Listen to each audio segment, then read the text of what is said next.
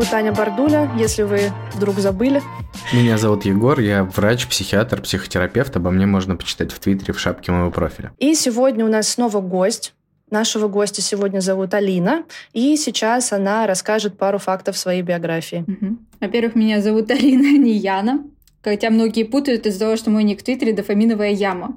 И читают часто Яна. Ага. Вот. Ага. так что я привыкла уже отзываться и на Яну, и на Алину. Вот. Э, в Твиттере я сижу с 13 лет. Это мой самый последний аккаунт, который пока что не заблокировали. Надеюсь, не заблокируют. Учусь, работаю, живу в Петербурге. Будущий врач ЛФК и спортивной медицины. Очень люблю спорт и пиво. Вот, я думаю, этого достаточно знать обо мне. Сразу видно, что ты умеешь поддерживать в этой жизни баланс. Да. И все мы да. в этом сходимся, мне кажется. Все мы тут втроем любим и спорт, и пиво. Так что будет очень круто, я уверен.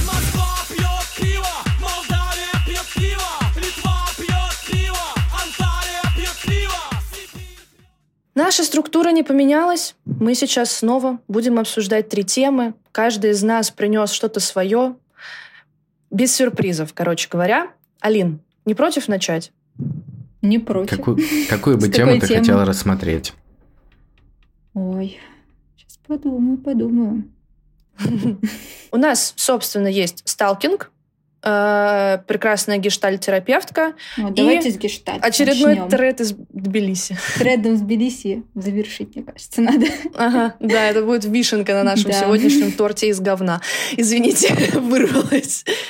А, а почему ты хочешь именно про гештальтерапевтку поговорить? Ну, у меня какой-то триггер, наверное, уже на этих новоделанных психологов, психотерапевтов, потому что меня очень бесит, когда люди, отучившись два месяца, начинают э, лезть буквально в мозг другим людям. Вот, то есть ты учишься в меди 6 лет, потом идешь в ординатуру. В лучшем случае сразу на психотерапевта, в худшем еще психиатра, потом еще дополучаешь образование по психотерапии. И ты учишь полностью весь организм, то есть э, это слишком сложно сразу лезть в мозг, нужно понимать все взаимодействия в организме, прежде чем туда лезть. Вот, это некоторые правда. не осознают ответственности и сразу туда порываются. Я не знаю, у этой девушки есть образование прям медицинское или нет. А почему ты сказала про два месяца? Там что-то известно про два месяца? Ну, и вообще, нет. в чем, чаще всего суть истории? Занимают просто вот два-три месяца, насколько я знаю. Ну, у меня знакомые даже, которые со мной учились в меди, они Некоторые позиционируют себя как психотерапевты, хотя просто закончили курсы вот такие вот двухмесячные. Это вот. правда, очень mm-hmm. много такого, то, что человек без эм, какого-то профильного образования просто начинает э, после курсов заниматься психотерапией, при том, что курсы бывают разные, после которых действительно, наверное, можно, но обычно людей без образования туда не берут. Допустим, mm-hmm. вот сейчас я учусь дополнительно в ассоциации КПТ, там обучение такое двухгодичное, оно достаточно сложное, объемное, и так далее. И туда просто не всех возьмут. Туда берут в основном клинических психологов или психиатров, просто потому что это работа с расстройствами, с расстройствами не все могут и должны работать, и, естественно, это достаточно узкая штука. Но многие действительно, пройдя курсы там в пару месяцев, начинают этим заниматься, хотя, естественно, за два месяца невозможно понять, как это все устроено и работает. Поэтому я понимаю, про что говорит Алина. Так, а что мы, собственно, обсуждаем? Давайте введем в курс дела наших э, слушателей, потому что мы такими загадками говорим, что, возможно, никто сейчас не понял, про какой конкретно твит идет речь. В общем, девушка, не помню ее аккаунт в Твиттере, как называется, забыла. Она, рас... она нам не заплатила за рекламу, так поэтому не мы не будем называть ее ник. У нас такое правило. Мы вот э, Фила пиарили, пиарили, потому что он же владелец авиакомпании, и вообще его час стоит даже больше, чем она. Он нам просто каждому очень много денег занес, поэтому мы вот все Фил, Фил, Фил, Фил, Фил. А вот она нам не платила, мы не скажем, про кого речь. Ну да, так что постараемся пересказать, чтобы все поняли, но без прямых наводок. В общем, она рассказала свой случай из практики. Вот, якобы ее клиентка ощущала чувство неопределенности, как бы, возможно, даже это, ну, я предполагаю, страх какой-то будущего, изменений. А она сказала, что вот у, сходи на кладбище, у людей там все определено уже. Вот, грубо говоря, вот это вот. В чем суть, суть твита этого. Угу. Там, то есть девушка обратилась к ней и сказала, что у нее есть тревога по поводу неопределенности, что является вообще частой проблемой в психотерапии. И вот, видимо, психолог не нашел никаких инструментов лучше, чем напрямую не сказать, что вот э, определено все у людей только на кладбище, которых уже по сути нет, а у остальных у всех все сплошная неопределенность. И тут, конечно, это все двояко. Вот э, чем вам приглянулся этот пост, почему он вызывает у вас эмоции? Вот у тебя, Алин, может быть, Ань, ты сейчас услышала, как то прокомментируешь. Ты бы хотела, чтобы твой психолог вот так с тобой разговаривал? Ну, я, безусловно, бы не хотела, но знаете, почему на самом деле мне этот твит приглянулся? Там было достаточно много, как мне показалось, комментариев, что она все сделала правильно. Mm-hmm.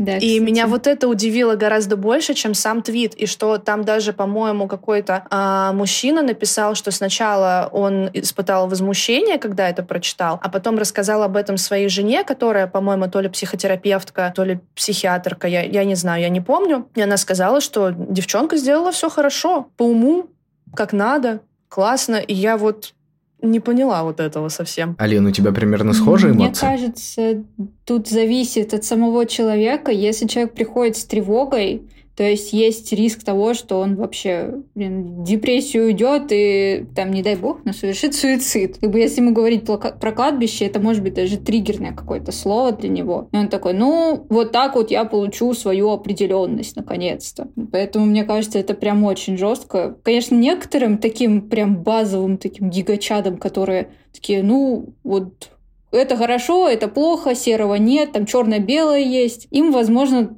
такая вот фраза и зайдет. То есть это такая прямолинейная, конечно, фраза, но это действительно правда про кладбище, что у таких людей все определено, а мы живем в постоянно меняющемся мире. Но для большинства людей, мне кажется, это все-таки ну, достаточно слишком прямолинейная фраза. Я бы сказал, что тут за содержание, конечно, ну, пятерка, а за то, как это подано, это двойка, потому что тут много всяких нарушений больше этического характера. Mm-hmm. Во-первых, э, Алина правильно заметила по поводу того, что не каждому надо такую фразу говорить, но мы не знаем, что у них в терапии там происходит. Вполне возможно, что кладбище не было какой-то триггерной точкой. Возможно, девушка это и не спрашивала, потому что ей было как бы неинтересно. Ну, короче, мы не знаем, что в этой истории происходило. Но могу сказать, что а, терапия строится за счет того, что есть такое понятие, как сократический диалог, например. Это когда при помощи вопросов ты можешь человека навести на какую-то мысль, но ты должен это делать так, чтобы а, человек сам до нее дошел, а не говорить ему какую-то конкретную истину. Тут же мы что видим? А, девушка боится неопределенности, ей говорят, что на самом деле неопределенность э, ее не стоит бояться, и потому что она, ну, как бы есть во, во многих аспектах нашей жизни, так скажем. Но дело-то в том, что девушка сама до этого не дошла, ей просто об этом сказали. К чему это приведет? Скорее всего, всего, терапия будет неэффективной. А еще вот как раз-таки та часть, про которую сказала Алина, то, что, ну, для многих людей это действительно было бы достаточно триггерной точкой. Это такой достаточно шок-контент. Ой, да ладно, что ты ноешь? Вот там люди на кладбище, у них все определено. Как бы вот с этой точки зрения это не совсем правильно. Могу сказать, как может вести себя психотерапевт в таких случаях, чтобы было более комфортно и клиенту, и тем людям, которые сталкиваются вот, в комментариях или сталкиваются с этим постом. А, намного более правильно правильнее было бы именно подвести человека к такому вопросу и, например, задавать, э, ну, а есть ли что-то, в чем девушка уверена на 100% и чтобы она считала определенным. Потому что, в принципе, правильно говорится, что нет ни одной вещи. Мы даже можем сейчас какую-то игру поиграть. Вот вы можете мне сказать какую-то истину, в которой вы были бы определены и сказали бы, что вот это на 100% факт, и он таким вот является. Есть у вас такие мысли? Я обожаю, на самом деле, диалоги про что есть истина, потому что э, у меня, когда я была в активной терапии, был один очень большой страх. Страх ошибиться. Ошибиться публично. Когда ты что-то сказал, тебя уличили в том, что ты был неправ, и тебе об этом, собственно, сообщают в каком-то публичном поле. Я приложила достаточно много усилий для того, чтобы уложить в своей голове, что истина — это очень эфемерное понятие, и она для каждого своя, потому что первое, что мне захотелось сейчас сказать, это то, что Земля круглая. Да, мне тоже. Но привет, плоскоземельщики. Вы живете на плоскости. Торричелли что-то там открыл, доказал. Да пидор ваш Торричелли. Ничего он не открыл, ничего он не доказал. То есть мы с вами прекрасно знаем, что Земля круглая, но для людей, которые считают, что она плоская, это истина. И получается, что по сути истин несколько, и каждый выбирает для себя свою собственную, которая ему больше нравится или больше подходит. Во-первых, это так. Во-вторых, даже то, что Земля круглая, не является каким-то фактом. Могу объяснить, почему. Откуда у вас эта информация? Вы сами вот видели Землю сверху? Шароебы, подумайте головкой, где вы живете. Я так и знала, что ты сейчас это скажешь. А как же опыты? Опыта, хорошо. А можешь ты доверять этим опытам? Откуда тебе информация, что можно верить на все сто процентов? Алина, это все же домасоны, это же домасонский Ну заговор. Земля плоская, Они внушили хорошо. нам. Есть даже расстройство, которое очень сильно не терпит вот эту вот неопределенность, и обычно оно называется ОКР, обсессивно-компульсивное расстройство. Там а, в чем суть? Люди с ОКР часто хотят быть уверенным в чем-то на там, 100% или около того. Все их мысли по поводу той или иной ситуации превращаются в балансирование между у- утвержденности в каком-то факте или меньшей. Например, возьмем классическую ситуацию в ОКР. Человек э, часто моет руки. Почему он их моет? Потому что ему кажется, что там какие-то микробы могут быть. Но дело в том, что он убежден в этой ситуации только тогда, когда он помыл эти руки, и то не на 100%, потому что, а вдруг я плохо их помыл, вдруг они там где-то остались, или мыло работает не так, как я хочу. И поэтому люди все чаще, чаще и чаще начинают мыть. Поэтому вся наша жизнь это действительно такое метание в неопределенности, но на самом деле в этом и большое удовольствие, потому что мир для нас становится разнообразным, а человек, он любит обучаться. Чем больше человек узнает информации, тем прикольнее. Просто надо учиться с этим жить. А пример с кладбищем, он, конечно, ну, как по мне, он максимально неэтичен. Так э, если говорить о Кстати, тут еще можно поговорить о подходах, да, и насколько я знаю, девушка в гештальт-терапии работает. И вполне возможно, что для такого подхода, то есть э, люди, когда делают какие-то выводы, они делают на каком-то своем общем представлении о психотерапии. Типа вот психотерапия такая правильная, вот такая неправильная. Но важно понимать, что есть тысячи разных направлений. Ладно, не тысячи, десятки, вот так скажем. Э, Есть гештальт-терапия, есть КПТ, есть э, DBT-терапия, есть психоанализ, э, акт-терапия. Много-много-много разных направлений. И все они работают немножечко по-своему. Так что вполне возможно, что в гештальт-терапии это является некой нормой. Но тут вот важно тоже такой момент, если вас этот пост как-то триггернул, вполне возможно, что конкретно этот специалист вам не подходит. Но это не говорит о его некомпетентности какой-то. Вполне возможно, что непосредственно с тем, с чем он работает, вот он в этом компетентен. И есть какие-то люди, которые к нему придут, и он им поможет, и они будут благодарны. Так что, когда есть какое-то возмущение э, насчет психолога, и если этот психолог не жестко переходит вот эти вот рамки нормы, то, вероятнее всего, на него тоже найдется аудитория, которая будет готова с ним работать. Просто, если вас это триггерит, выберите того психолога, который вам подходит больше. Для кого-то более мягкая терапия подходит, для кого-то важно, чтобы ему проговаривали какие-то истины, для кого-то, наоборот, важно самому дойти. Но если мы отталкиваемся от исследований, то вот тут вот я точно могу сказать, там можно PubMed или UpToDate сайты открыть, и вы найдете исследование, которое говорит о том, что чем больше вопросов человеку задаешь, и чем больше он сам возится в поисках ответа, тем будет более при- ну, приверженность его терапии будет выше, то есть он будет сам находить ответы, он будет больше погружен, и он будет лучше понимать ее. Поэтому вот совет, не знаю, может быть, какие-то начинающие психологи нас слушают, лучше не навязывать какое-то свое мнение, потому что вы можете человеку навязать не то, что он на самом деле хочет, а это очень неправильно.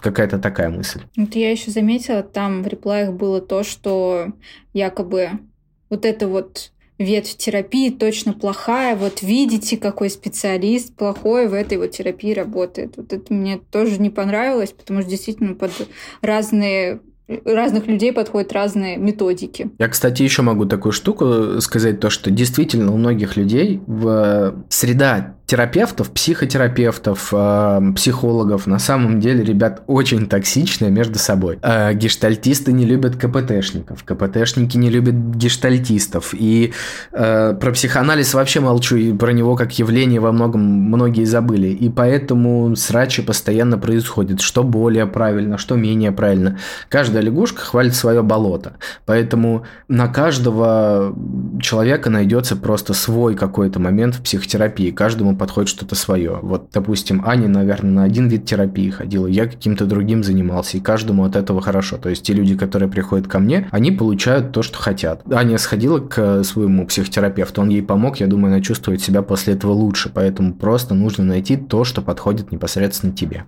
Здесь могла быть ваша реклама.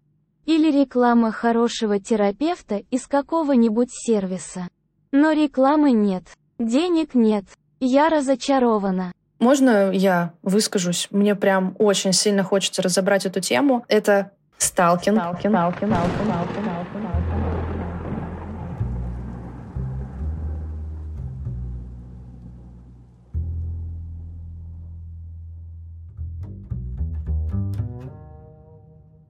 Девушка рассказала, что какой-то парень нашел выписку ЕГРЮ, по-моему, да? Угу. А, там был ее номер телефона, он ее пробил, нашел, написал и таким образом попытался с ней познакомиться.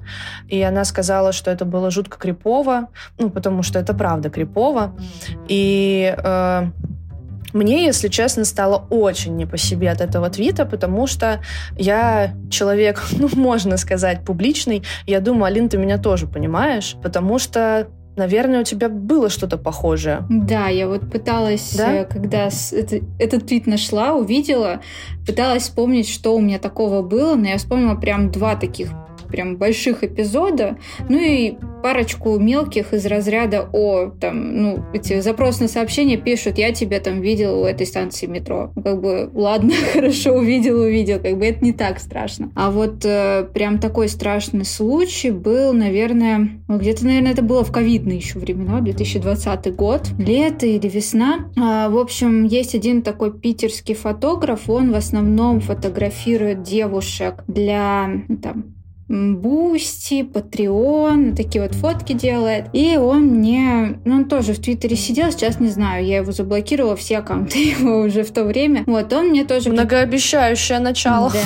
Вот, он мне предлагал тоже фотосет. На тот момент я встречалась с молодым человеком, который был профессиональным фотографом, как бы мне запроса не было в фотосетах, у меня все было, фотографии были. Вот, э, ну я решила не отвечать, зачем? Ну, пусть висит запрос, и ладно. А потом что-то он он меня нашел ВКонтакте. Ну, по фоткам пробил поиск э, там в Яндексе по фотке, он нашел мою страничку, написал туда. Я сказала, ну, мне неинтересно, и заблокировала его. Вот, потом э, что-то он мне еще в Твиттере писал тогда, типа, ой, я видела, ты там выставляла вот эту вот фотку там на улицу, там из окна, ты случайно живешь не на этой улице, и это была О, боже. эта улица, да.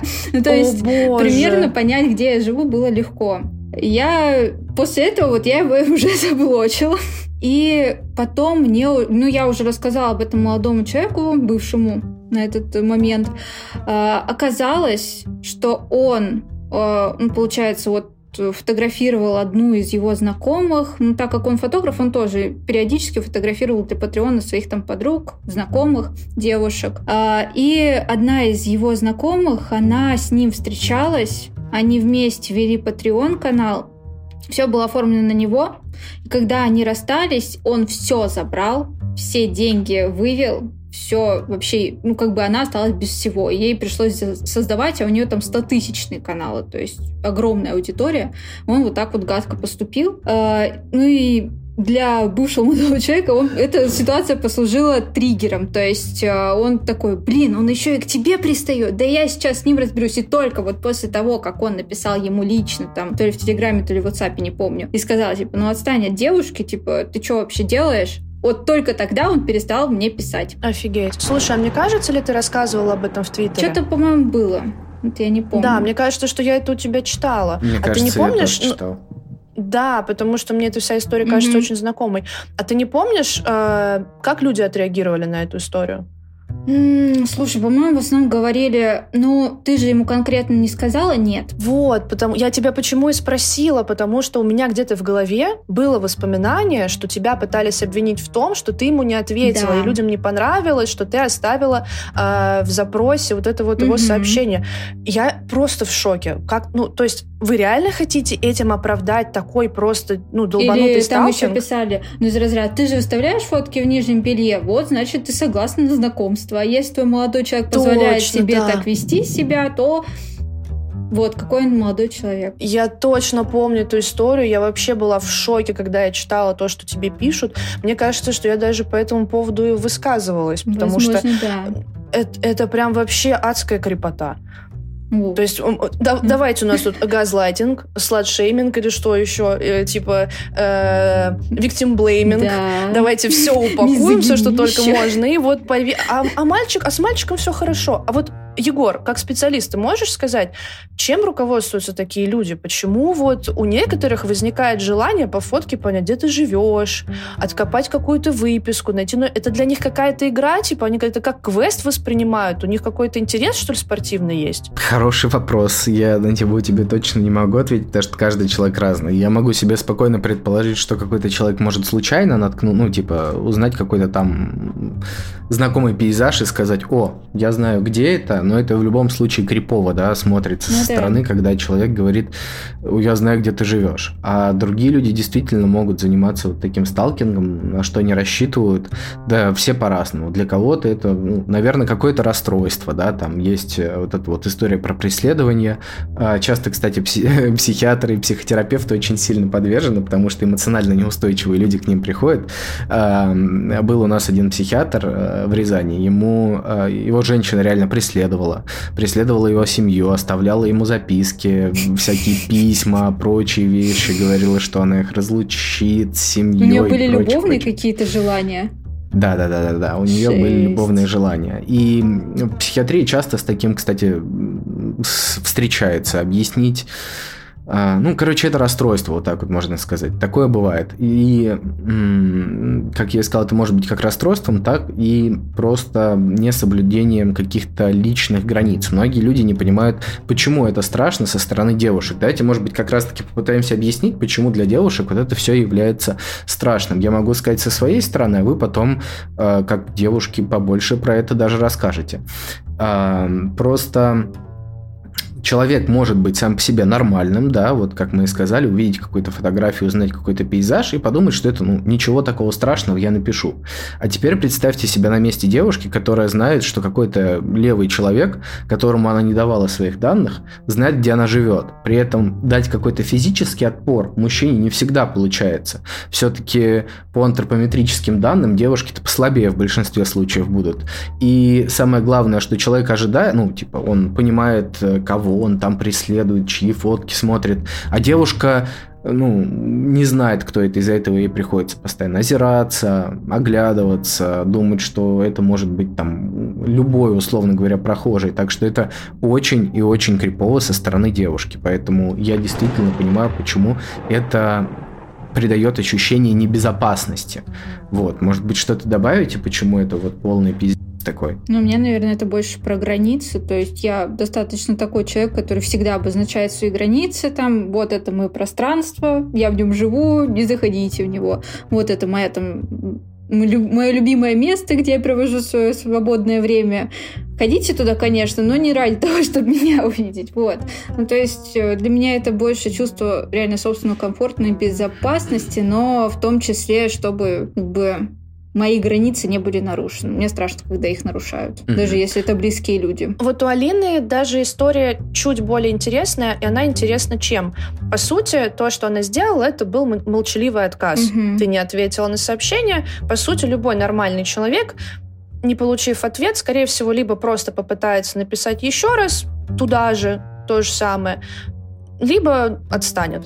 Вот мне интересно, вот это вот желание все-таки добиться того, что ты хочешь, когда тебя отвергают, это вообще что? Зачем? Ну, есть же такое мнение, что любовь нужно добиваться в какой-то mm-hmm. степени. Мне кажется, Он что... Он еще был такой альфа-самец, как бы такой весь в кожаном, там, с подтяжками, такой а-ля Томас Шелби, блин.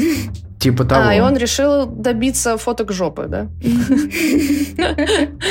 Ну, просто реально же посмотрите фильмы, да, вот которые делают голливудские. Часто там случается история, что девушка такая, как бы ее назвать, отстраненный от парня, потому что он там какой-нибудь а, главный красавчик у себя в школе, а она такая тихоня, и вот он решил ее добиться и предпринимает много-много действий. В конце она понимает, что на самом деле она влюблена в него, и все превращает, ну, заканчивается хэппи-эндом. Но, блин, на самом деле это, мне кажется, не совсем правильно. Когда мы пытаемся человека заставить себя полюбить, по-моему, ничего хорошего из этого не выйдет. Мне кажется, тут еще токсичная маскулинность играет роль, то есть э, патриархальные устои, то, что вот на и мальчиков, и девочек э, обучают с детства, говорят, вот, типа, вот этот вот мальчик красивый, он должен тебя добиться. Ты понимаешь, что он красивый, но ты не должна ему сразу говорить, там, да, я тебя тоже люблю. Вот мне мама в детстве все время говорила фразу, между там, ну, она не говорила прям слово секс, она говорила серьезные отношения а, между первым знакомством и серьезными отношениями должно пройти столько же времени, сколько а, ребенок э, в утробе матери там растет, 9 месяцев. Ого. Это вот крепота такая. Но она реально так считала. Но сейчас она уже изменилась. Она пошла там, заниматься и психотерапией, и сама изучает психологию, понимает, что это вообще странные какие-то устои, которые ей навязало общество. Вот. Твоя ну, мама большой молодец, получается, да, то, что реально, она меняется. 50 лет пойти в это. Круто. Слушай, а ты сказала, что у тебя еще одна история есть какая-то да, тоже криповая, ну, со сталкингом прям, связанная. Там прям жестко, и она связана с парнем, который учился в моем вузе. Вот, это было на третьем курсе. Я, по-моему, тоже эту историю писала, но я не уверена, я не до конца ее расписала. Вот и недавно немного тоже про нее рассказала. А, в общем, он проявлял ко мне интерес, как бы я думаю, я тогда была не в отношениях, там после разрыва год прошел, очень тяжело мне дался, и у меня был депрессивный эпизод тяж, достаточно тяжелый на третьем курсе, ну и нагрузки было очень много. Вот, и я такая думаю, ну, блин, он ко мне проявляет интерес, ну, хорошо, как бы пообщаемся, познакомимся, узнаем друг друга. Ну, пообщались месяц, я такая думаю, ну, блин, какой-то он, ну, странный. Что-то ну, что не то, Новый год, конечно, встретили вместе, но после он там мне сказал, грубо говоря, вот у меня там девушка бывшая, хочет снова начать встречаться, такая вообще без проблем, встречайтесь, удачи. Вот, но он все равно за мной ходил, и я жила в общежитии тогда, пока училась в ВУЗе. Мы жили, грубо говоря, на одной территории. То есть он знал, где я живу, какая комната, и не встретить его, ну, не было такой вероятности. Вот, и однажды, что-то он уже, наверное, с этого момента, когда он мне сказал, что возвращается к бывшей, прошла неделя, он меня подстерегает возле общежития на выходе. Ну, я вечером все время ходила гулять, у нас там рядом с общежитием, с вузом был парк. Вот, и я говорю, ну, я не хочу с тобой общаться, как бы все, прекратили. А у него девушка была такая достаточно властная и э, не хотела, чтобы он вообще с кем-либо общался из других девушек. Ну и, короче, произошел акт, можно сказать, э, желания меня изнасиловать, грубо говоря. Он... Серьезно? Да, вот э, это был вечер, получается, зима, январь холодно, но он все равно смог достать свой член, поставить мне на колени и пытаться сунуть его в рот. Господи. Ужас какой. Вот. Какой трэш. Я была в шоке, такая, типа, что вообще это произошло? Ты же вернулся к своей девушке, зачем ты вообще это делаешь? Ну и что-то я его толкнула, пыталась убежать, ну, убежала как бы, но все равно он после этого пытался меня высветить. И мне было очень страшно, буквально там, наверное, полгода. Я боялась ходить в общежитие. Я приходила прямо очень поздно ночью, чтобы его не встретить. Уходила рано на учебу, чтобы тоже его не встретить. Вот такие вот пироги.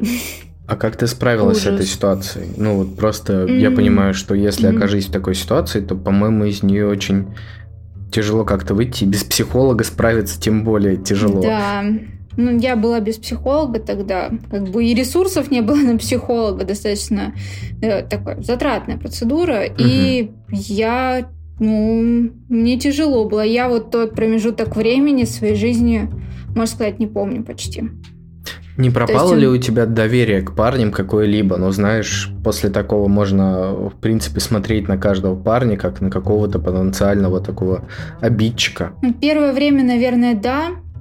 Вот. Но потом у меня начались вот отношения довольно хорошие, то есть э, хоть это бывший человек, который мне... Я его сейчас хорошим человеком, конечно, не считаю, но на тот момент он помог мне справиться вот с этой вот проблемой. То есть он вовремя появился в марте, mm-hmm. начали встречаться, получается, спустя три месяца после этой ситуации, и помог справиться. То есть он mm-hmm. научил меня доверять мужчинам.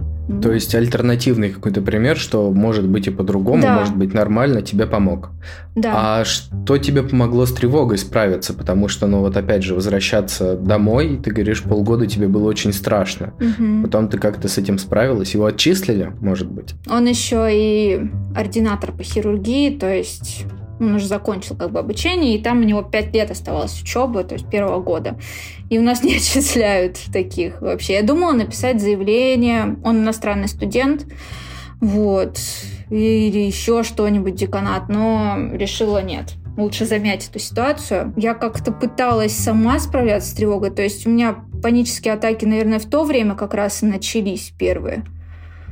И я с ними как-то боролась сама. Но сейчас их Слушай, ты супер сильная. Обалдеть. Спасибо. Ты супер сильная. Ты просто сама себя вытащила из этого. Я в шоке, если честно. Ну, сейчас что... все равно какие-то есть такие мелкие штучки проскальзывают. Ну, конечно. Ну, конечно. Мне кажется, такое бесследно не проходит. И, кстати, я вспомнила свою историю, потому что мне казалось-то, что у меня все по мелочи в основном было. И когда ты начала рассказывать вот про этого чувака, я вспомнила, что у меня была тоже очень криповая история. И как раз Егор. Сейчас я расскажу заодно про то, как мне психотерапия, я показываю кавычки, помогла. А, я не, то, не сказать, что встречалась, мы общались с молодым человеком, мы, по сути, ходили на свидание, у нас ничего такого особо не было. То есть какие-то у нас взаимоотношения только-только начинались.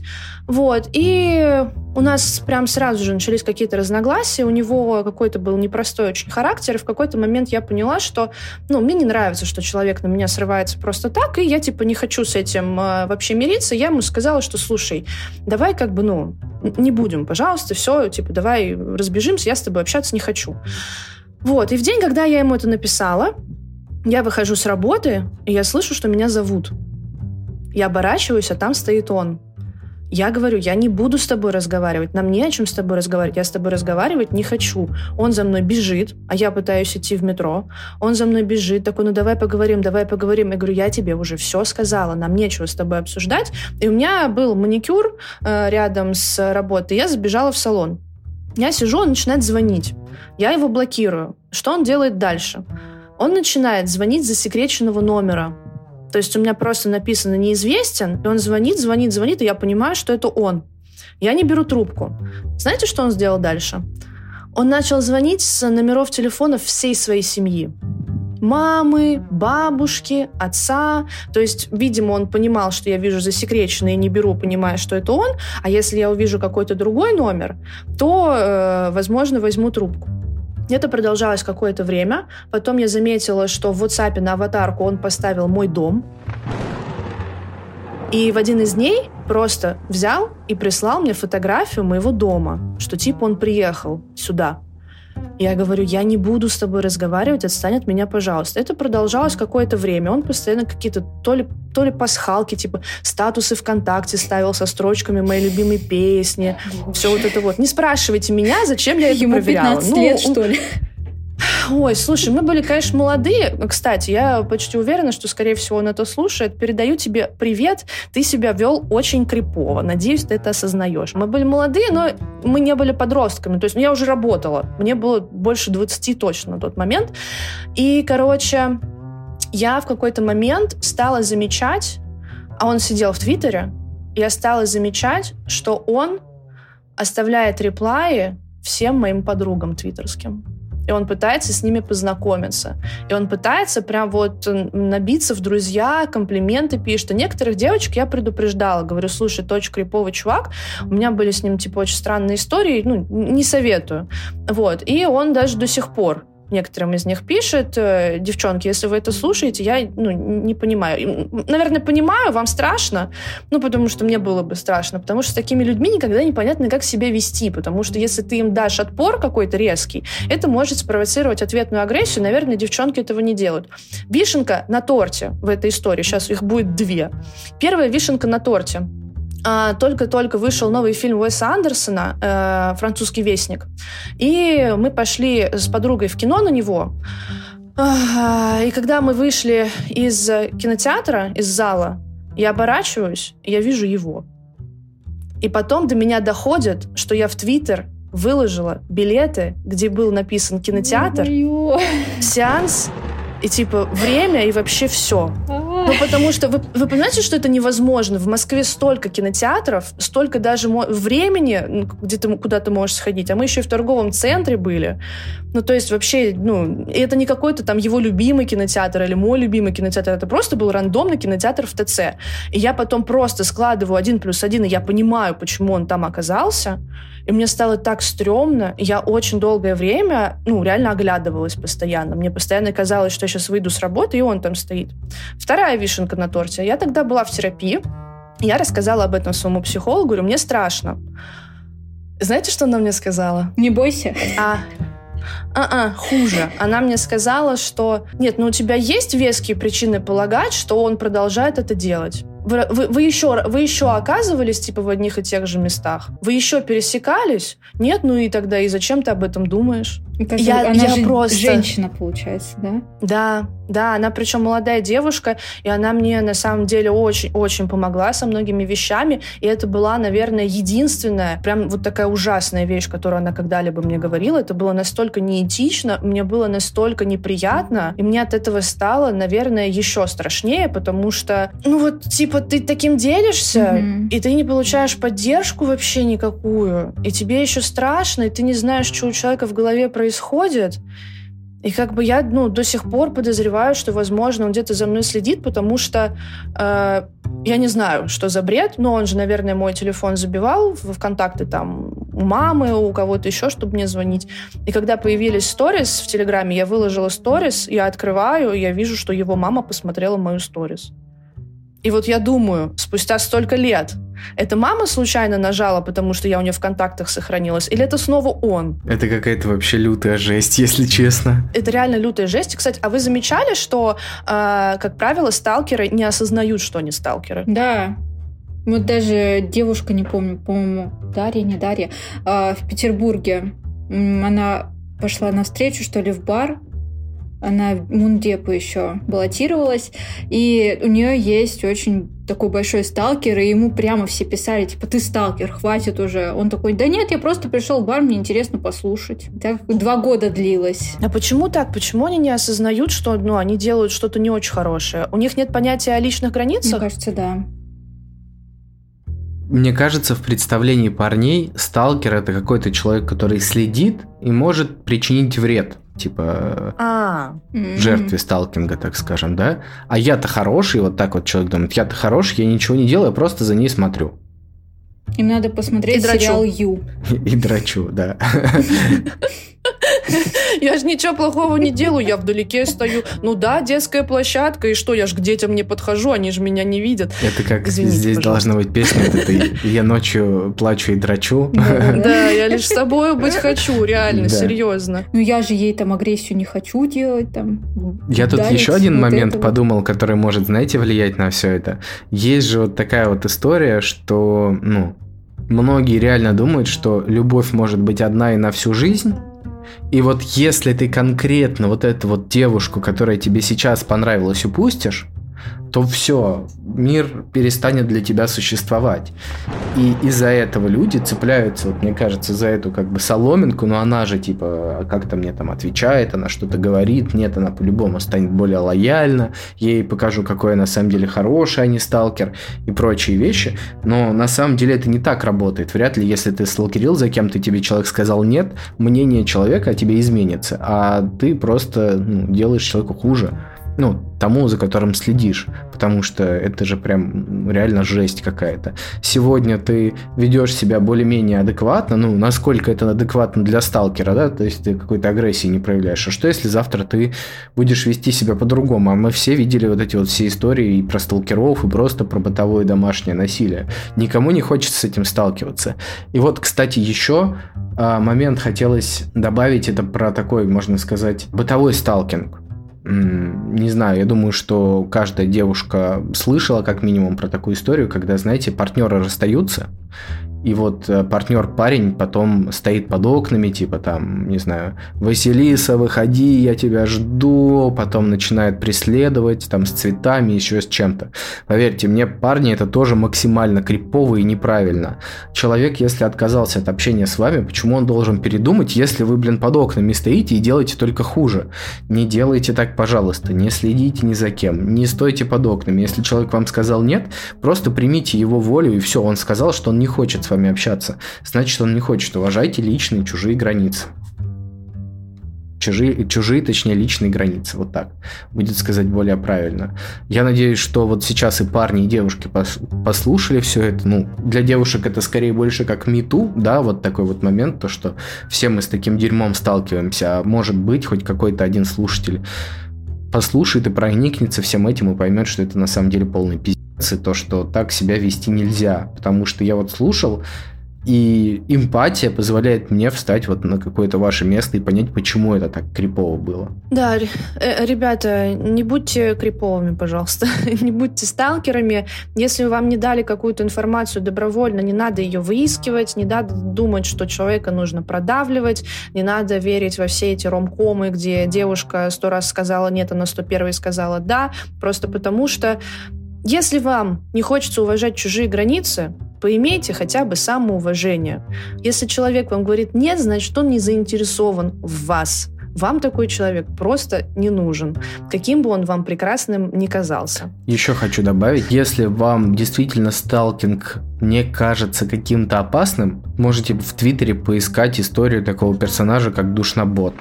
Опять О, же, боже. мы его уже упоминали, боже. но если кто-то хочет погрузиться в тему сталкинга побольше, вот почитайте про этого персонажа. Я думаю, что э, у вас волосы дыбом встанут от того, ну, что этот человек делал. Да, если вы хотите заработать себе ПТСР и потом оборачиваться постоянно mm-hmm. на улице, обязательно прочитайте. Это вредный сейчас был совет, но реально история очень страшная. Я очень надеюсь, что, э, Алина, ты не будешь с этим больше сталкиваться, и вообще никто не будет больше сталкиваться. Перцовый баллончик всегда со мной.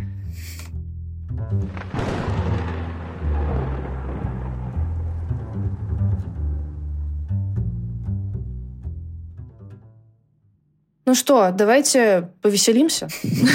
Готовы? Да на самом деле последняя тема-то у нас тоже нифига не веселая. Там же история нашей, кстати, гости, которая у нас была, а это Ира. Она недавно постила в Твиттере свою историю взаимоотношения с персонажем, которого зовут... Блин, как же его зовут сейчас? Там что-то Реклама жабка. же сейчас будет. А какая реклама? Рекламная пауза. Тут можно говорить, потому что про него, ну, блин, твит посмотрело 724 тысячи человек. Он разлетелся. И причем, да. да, причем, когда мы садились только записываться, и я посмотрела, собственно, что мы будем обсуждать, там было 722. Да. То есть вот за эти 45 минут э, еще 2000 сверху набежало. И вот человек, у которого никнейм Жаба Вахуе, вот про него писала Ира, то, что у него, у нее с ним были не очень хорошие взаимоотношения. Как я понял, до, до как таковых отношений каких-то глубоких это не дошло, но у них было что-то вроде переписки, встреч, э, взаимной симпатии и так далее. И он, этот человек очень эмоционально реагировал на все это, а именно, можно сказать, что занимался абьюзом, правильно? То есть, я, наверное, употребляю этот термин. А, ну, то есть, это был эмоциональный абьюз в первую очередь, то есть, э, человек хотел, чтобы его эмоциональным обслуживанием обслуживанием занимались, при этом забивал на желание другого человека. Это были постоянные эмоциональные качели, типа «я хороший, ты плохая, ты хорошая, я плохой». Это вот многие писали про, по-моему, лавбомбинг это так э, называется, да. или что-то типа такого, когда буквально засыпливают сначала сообщение о том, какая то особенная, не, уникальная и вообще очень индивидуальная и всякое такое, а потом начинают потихонечку э, на тебя забывать. И самое главное, что на эту историю Иры откликнулось еще несколько человек, другие девушки, которые сталкивались с этим персонажем, и даже его лучшая подруга бывшая, которая знала его с первого класса и говорит, что в большинстве случаев он всегда был именно таким. И самое печальное во всем этом то, что с его стороны всегда происходит какое-то игнорирование личных границ. Эта вот девушка, его подруга, говорила, что не надо там ко мне как к братану относиться, там по плечу меня стукать, всякие жесты показывать и говорить там братан, а он все равно это игнорировал. История с подарками, я помню, она тоже писала то, что mm-hmm. она очень долго ждала от него какой-то подарок, там новогодний или еще что-то, при том, что она ему постоянно их дарила, а он один раз пообещал ей подарить и полгода не дарил, пока, собственно, молодой человек этой девушки не намекнул ему, вот этому парню в жабке, об этом. И после этого он там подарил, но это было уже что-то другое и не совсем приятно. Поэтому вот хотелось бы обсудить таких людей, вот абьюзеров, что вы вообще думаете по этому поводу? Сталкивались ли вы с чем-то подобным? Да, было. Вот как раз последние да, перед этими отношениями с бывшим расстались, и там все сводилось к абьюзу как раз. А, ну, это другого рода абьюз из разряда ну вот э, ты все надумываешь, на самом деле это не так. Э, у меня газлайтинг. Там... Да, вот это будет газлайтинг. Газлайтинг, это так и есть. Вот, да. но типа там ну, тебе кажется, что эта девушка меня привлекает, это просто подруга, ты не понимаешь. Uh-huh. Вот, ну и я когда поняла, что это уже что-то слишком, и там я пыталась пойти в свободные даже отношения, хотя я, ну, я моногамна, я не полиамор, хотя к ним нормально отношусь, все хорошо, но увы, я моногамный человек, и не... свободные отношения это вообще не для меня, но я пыталась пойти на такой компромисс, но в итоге меня еще больше абьюзили, больше газлатили, и все завершилось. Ну, вот такого рода, прям, как описывала Ира, у меня не было, наверное, к счастью, потому что это вообще ужасно. Просто я не знаю, как можно Слушай, такие эмоциональные качели качаться. Мне очень тяжело такой спектр эмоций испытывать. Слушай, а когда тебя газлайтили, э, ты начинала сомневаться в том, что ты права? Или у него не получалось? Ну, на самом Заставить деле... тебя думать, что это я... ты шизоид. Я я, мне кажется, владею инструментами, как у сталкеров есть. То есть я очень хорошо умею находить информацию. О, коллега. Да. В общем, да, я находила ну, во-первых, это девушка, которая просто подруга скрыла от меня сторис, заблокировала меня в Инстаграме. Ну, ничего, у меня есть вторые аккаунты в Инстаграме. Только что мы говорили, какие сталкеры плохие люди. Но я и Алина такая, а вы знаете, а вообще у меня дома, короче, доска с красными нитками. Я все про эту подругу, которая не подруга, я все выяснила. У меня аккаунт ноготочки Красноярск, да я ее на эти ноготочки звала, она пришла, и я ее там... Не, ну я же, главное, ее границы не нарушаю, то есть я в ее личную жизнь вообще не лезла. Вот, но я все знала, как бы получается, в августе, я поняла, нашла, что он там ей цветочки дарил. И сраные пионы, которые мне так и никто не подарил, блин. И он не подарил, хотя о них уже говорила там очень долго. Вот, он ей по набережной, шампусик там, романтик, э, виды, гуляния были я не вторгалась в ее личную жизнь, но она пришла ко мне ты на просто день занималась селф-хармом. Да, ты понимаешь, да. что ты просто занималась селф-хармом, ты это все вот. находила, но ты мне на все это смотрела и делала себе жесткие. хуже. Я такие качели ненавижу. Поэтому для меня это все сразу поняла, поняла что все, пора завязывать. Этот, э, и завязала. И завязала, и все расстались. Ну, расстались нормально, но все равно осадочек остался. У вас нет ощущения, что Твиттер это какая-то долбанная большая деревня? Да. Я просто, ну, я настолько удивлена, что можно написать про какого-то человека э, тред просто потому, что он тоже сидит в Твиттере, и ты хочешь кого-то предостеречь, а к тебе в реплае приходят люди, которые говорят, да, вы знаете, я тоже в курсе, что он говноед. Да, это вообще что за фигня? Вот, э, ну, то есть, знаете, помните же, да, вот эту вот историю о том, что очень часто мы начинаем э, встречаться с людьми, с которыми вместе работаем. Ну, то есть из-за того, что у тебя круг общения ограничен, ты за него не выходишь, и ты вот, ну, волей-неволей начинаешь присматриваться к людям поближе. В Твиттере что, то же самое, что ли, происходит? Я просто не понимаю. Скоро, как шутили, там всех будет одна микрофлора. Какой кошмар. Мне кажется, это будет самая едкая субстанция, самая вообще токсичная.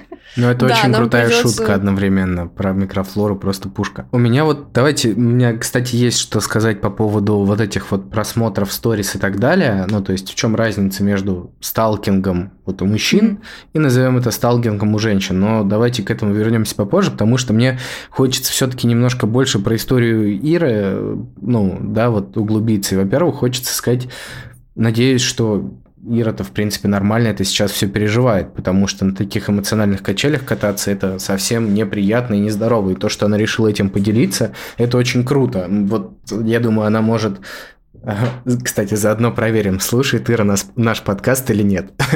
Э, вот, мы посылаем тебе лучи поддержки, Ир, и я думаю, ты прекрасно видишь, какой отклик у аудитории нашел твой пост, и ты большая-большая молодец. Мы тебя очень поддерживаем, ты очень крутая. Что касается самого этого парня, вот он написал, Ира сказала, что он сам себе поставил диагноз, такой как СДВГ. О, СДВГ, блин.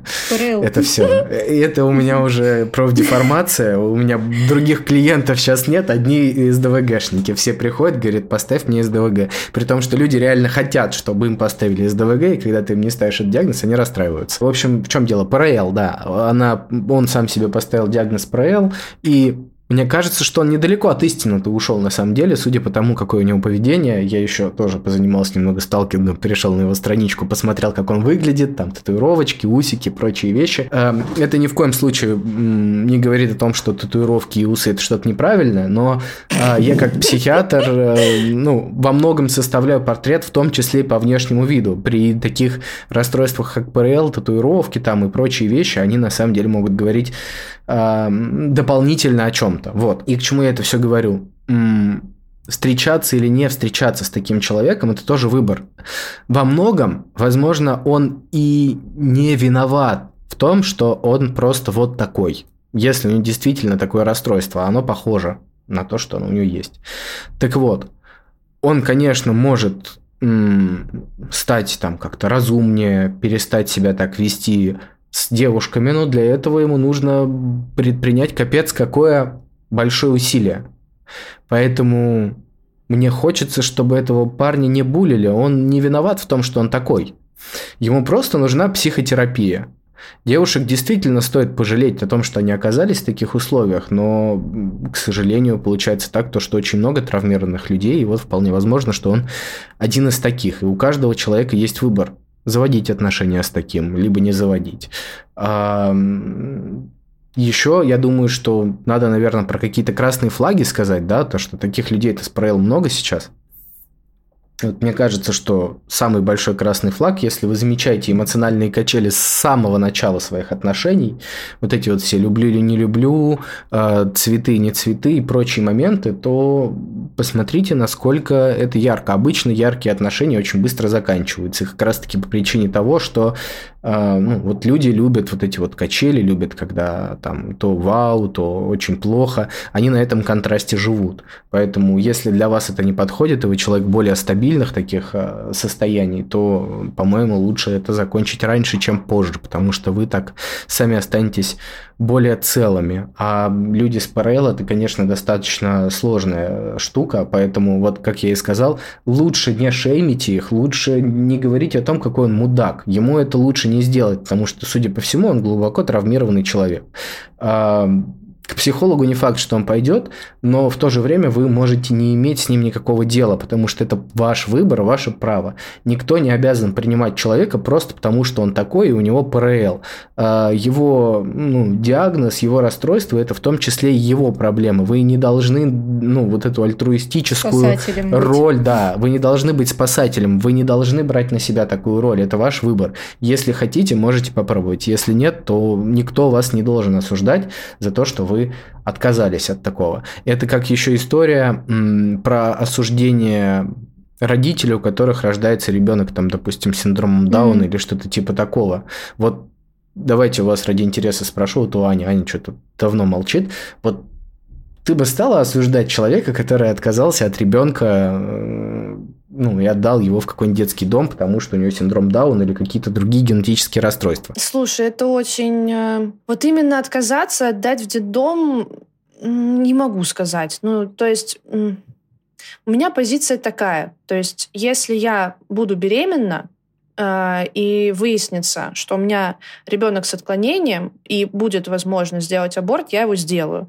Потому что ну, я очень много... Вы видели, да, наверное, обсуждение в Твиттере, что Э, девочка писала, что вы все парниковые, соевые пориджи, э, типа не хотите э, усложнять себе жизнь, хотите, чтобы все было легко и просто, а от детей инвалидов избавляться нельзя. Я вот сейчас говорю именно про аборт. Что вот вы типа мрази, так делать нельзя, и не надо прикрываться тем, что вы хотите, вернее, не хотите усложнять ребенку жизнь, потому что по факту у ребенка с инвалидностью жизнь непростая, ему и социализироваться сложно, и банально просто жить ему сложно физически. Вот. Не надо говорить, что вы это делаете для него, вы просто хотите свою жизнь сделать проще. Вот я честно понимаю, что я бы не потянула. И у меня, кстати, была приятельница с ПРЛ. Мы сейчас... Я не сравниваю инвалидность с ПРЛ. Если что, дисклеймер. А, просто возвращаясь к диагнозу, а, у меня была знакомая с ПРЛ. Я, честно вам скажу, я не выдержала.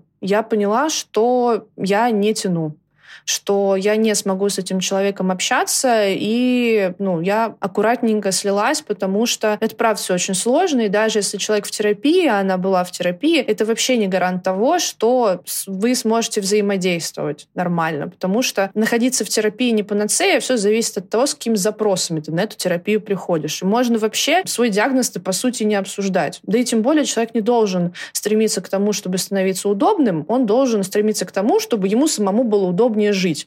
А это не всегда означает, что люди вокруг него будут хорошо себя с ним рядом чувствовать.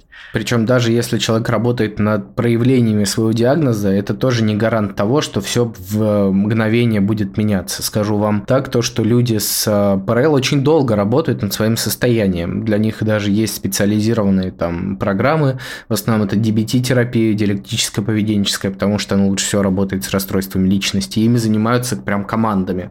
То есть там есть психиатр, есть э, телефон экстренной помощи, врач, который оказывает, ну, врач или психолог, который оказывает поддержку в экстренные моменты, есть специализированный какой-то человек, который непосредственно с ним занимается психотерапией. То есть это обычно там 3-4, ну там 2-3 человека, вот так скажем, которые ведут одного. И вот представьте, для того, чтобы терапевту, э, ладно, не терапевту, группе терапевтов справиться, их как минимум должно быть три. А вы без какого-то квалифицированного специализированного образования, и вы должны дружить с человеком с ПРЛ. Естественно, это очень сложно. И ну, я бы не стал осуждать человека, который Э, отказался от общения с другом или с партнером, у которого ПРЛ.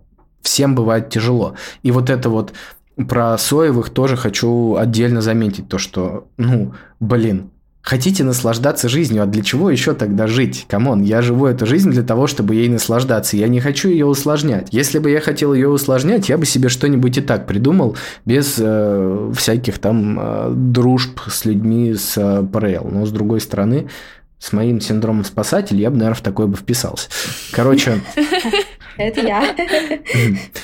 Что еще? Не знаю, нужна эта тема? Давай, наверное, не будем про вот этих вот... Э, ди- ди- ой, я так показал еще. Давай не будем про детей. Да, про инвалидов и детей э, говорить. Как-нибудь лучше в другой раз это обсудим. Сейчас все-таки вот на проблеме с Ирой как-то сосредоточимся. Что-то я еще хотел тут добавить. Ну, вот меня немного кажется, триггернуло то, что вот не надо винить, э, обвинять парня, ну, тогда кажется, будто надо тогда Иру обвинить, что она не приняла его и сама начала с ним общаться, хотя знала, на что идет, ведь у него же написано это в аккаунте, в Твиттере, в описании его. Вот, вот это вот мне триггернуло немного, но мне кажется, тут немного ты другое имел в виду в плане того, что таких людей не надо, ну как бы нужно их принять, то, что у них реально есть этот состояние, диагноз.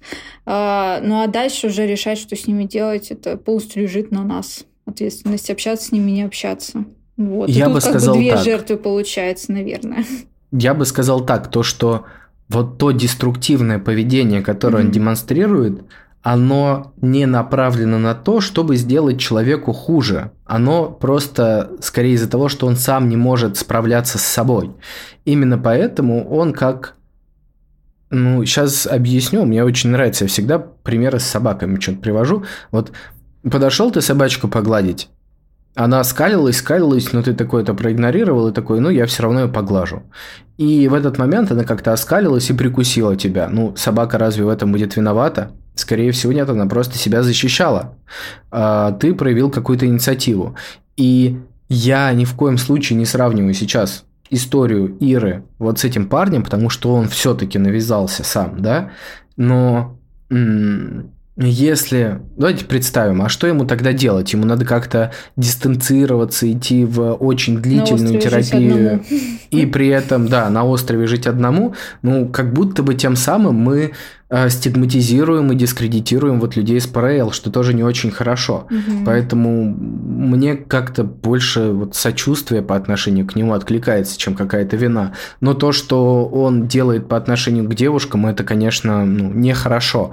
То есть это нехорошо, но я бы не стал его просто в таком винить. Вот я Мне кажется, он другой модели поведения просто даже не знает, что можно по-другому. Вполне возможно. Я думаю, что наши слушатели это и так поняли, но я хочу дополнительно проговорить, что мы ни в коем случае не, стиг... не стигматизируем никакие диагнозы, мы не считаем э, людей плохими из-за их диагнозов.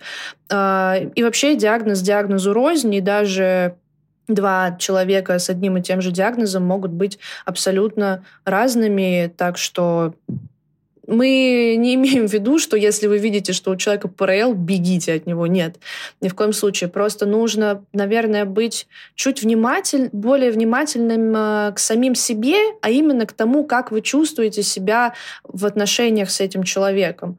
И не пропускать вот эти вот сигналы, когда вы чувствуете, что что-то не так, и вовремя выбирать себя.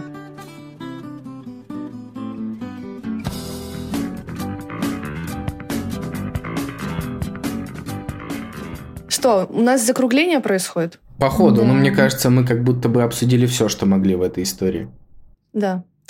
А, Алина, у нас всегда Егор в конце а, рассказывает о какой-то практике, чтобы мы все становились более осознанными. Мы Ань. ведущие гости. Секунду, а. я же хотел еще про сталкинг поговорить. Вот что мы забыли, да, разницу между мужским и женским сталкингом да, вот этим. Кстати, интересно. А, а, а, а, давай. Ну, просто я на что хотел обратить внимание. Мужчины почему это делают? Потому что у них есть какой-то объект, э, наверное, вожделения. Они такие смотрят, вау, какая классная девушка, хочу с ней быть всегда 24 на 7 и еще и следить за ней. У девушек же это работает немножко по-другому. Вот что вы смотрите? У меня просто жена точно так же. Она себя, правда, сталкером называет, но она точно так же смотрит вообще всех в Инстаграме. Для нее найти кого-то это вообще не проблема. Могу объяснить, как она этим руководствуется. Во-первых, во-первых, у нее есть какой-то интерес, в принципе, к кому-то. То есть, если это не касается тревоги, ну, по поводу ее какого-то пространства, там, по поводу меня, по поводу каких-то ее друзей, то она просто из интереса смотрит.